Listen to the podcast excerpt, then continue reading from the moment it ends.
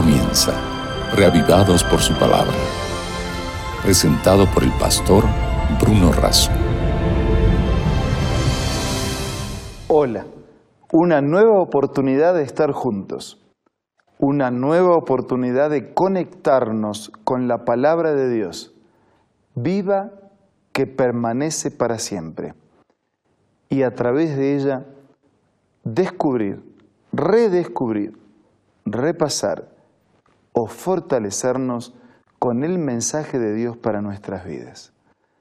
En esta ocasión vamos a reflexionar sobre el segundo libro de Reyes, capítulo 6. Pero antes pidamos la bendición de Dios. Señor, bendícenos y asístenos al meditar en tu palabra. Lo hacemos con necesidad y gratitud en el nombre de Jesús. Amén. Si usted tiene una Biblia, por favor, ábrala. Segunda de Reyes, capítulo 6. En su escritorio, en su casa, la cocina, donde usted esté. Si tiene una Biblia, por favor, busque y acompáñenos en la reflexión de este capítulo. Y si usted no tiene una Biblia, pero le gustaría tener, entre en contacto con nosotros para que de alguna manera podamos hacerle llegar gratuita y sin compromiso un ejemplar de las Sagradas Escrituras. En este capítulo 6 de Segunda de Reyes, nos encontramos con la historia de un hacha que es arrojada al agua. Los hijos de los profetas dijeron a Eliseo, versículo 1, mira el lugar en que vivimos es estrecho, vamos al Jordán, tomemos una viga y hagamos allí un lugar donde habitar. Y Eliseo dijo, está bien, vayan. Versículo 3, ven con nosotros. Y Eliseo fue.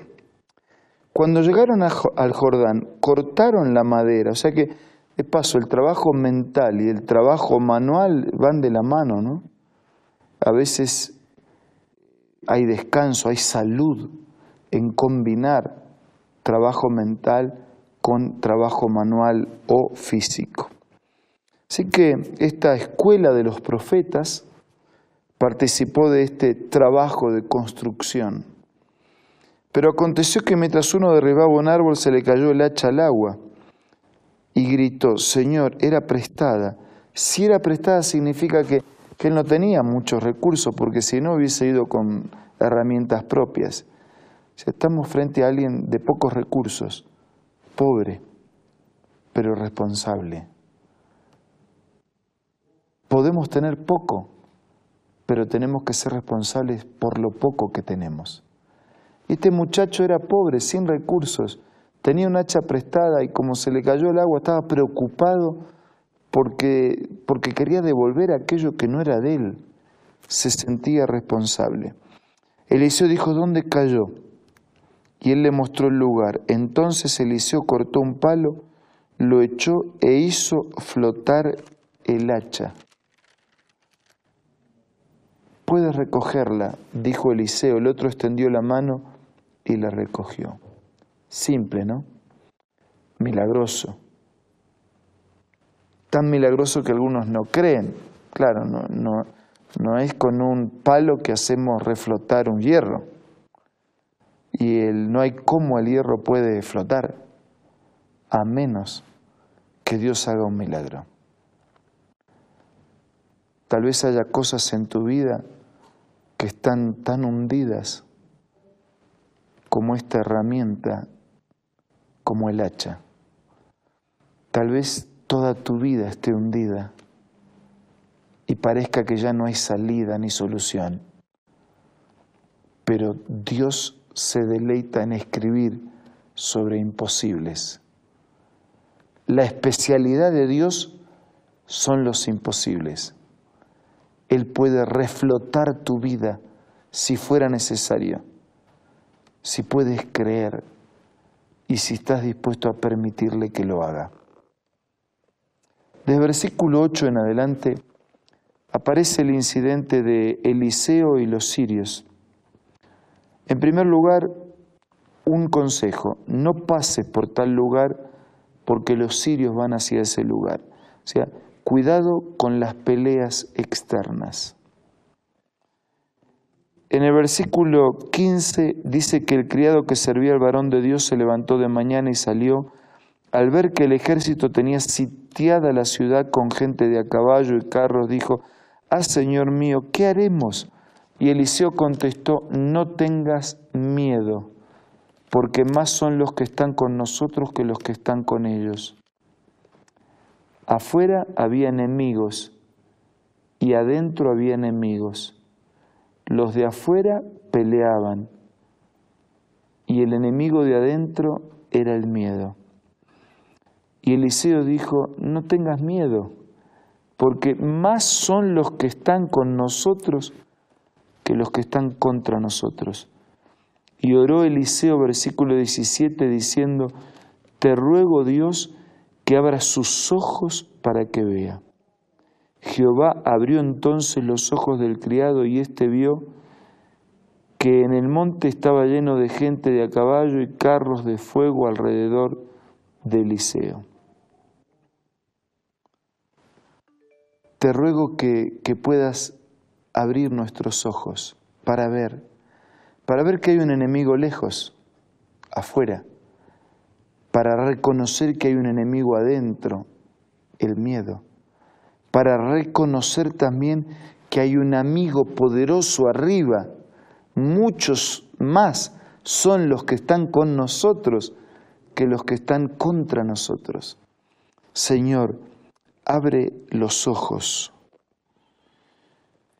el versículo 21 dice que al ver el rey de Israel le preguntó a Eliseo, ¿los mataré? Y él contestó, no los mates.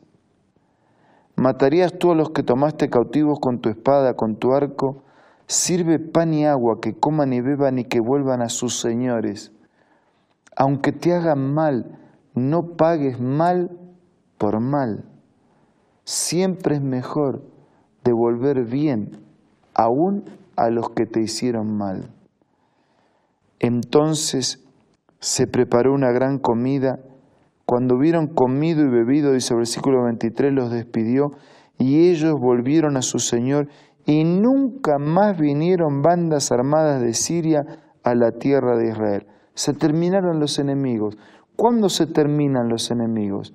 Cuando en lugar de devolver mal, devolvemos bien. ¿Cuándo se terminan los enemigos? Cuando dejamos de tener miedo adentro del corazón y dejamos de preocuparnos por los muchos enemigos visibles que tenemos a nuestro alrededor. Y miramos hacia arriba al amigo invisible, pero real y concreto, al Dios que manifiesta su presencia, su soberanía, que está a nuestro lado, que hace milagros, que transforma en victoria. ¿Cuándo se terminaron los enemigos? Cuanto más clara nuestra visión sea de la soberanía de Dios, del poder de Dios, de la misericordia de Dios, de la voluntad de Dios, del amor de Dios, más clara, más contundente será nuestra victoria. Tal vez en esta mañana estoy hablando a alguien que tiene un par de enemigos cerca o lejos de su vida. Tal vez en esta mañana esté hablando con alguien que tiene enemigos adentro por el miedo, por la culpa, por el fracaso, por las frustraciones. Tal vez en esta mañana estoy hablando a alguien que necesita que Dios abra los ojos. Estoy hablando con alguien que tiene ojos cerrados, que no pueden ver, la soberanía de Dios.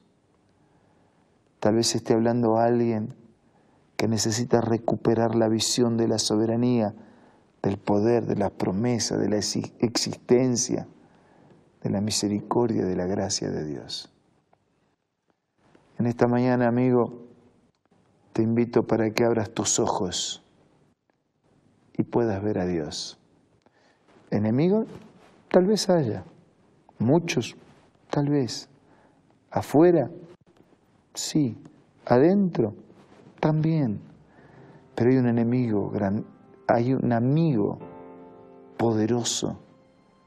Muchos más son los que están con nosotros que los que están contra nosotros. Mira hacia Dios en esta mañana y vive un día diferente. En el momento de silencio de nuestro programa, hablemos con Dios.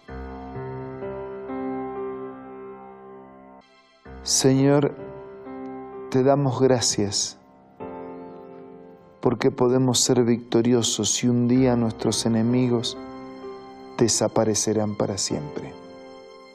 Abre nuestros ojos para que podamos ver a Dios, ver tu amor, tu gracia, tu ternura, tu poder, tus promesas y tu voluntad para nuestra vida. Bendice a todos nuestros amigos y hermanos. Te lo pido y agradezco en el nombre de Jesús. Amén. Muchas gracias por acompañarnos en el día de hoy. Nos reencontramos mañana si Dios quiere. Mientras tanto, que el día de hoy sea un día lleno de bendiciones de Dios. Vivamos con los ojos abiertos, mirando a Dios, reavivados por su palabra. Esto fue Reavivados por su palabra, presentado por el pastor Bruno Razo.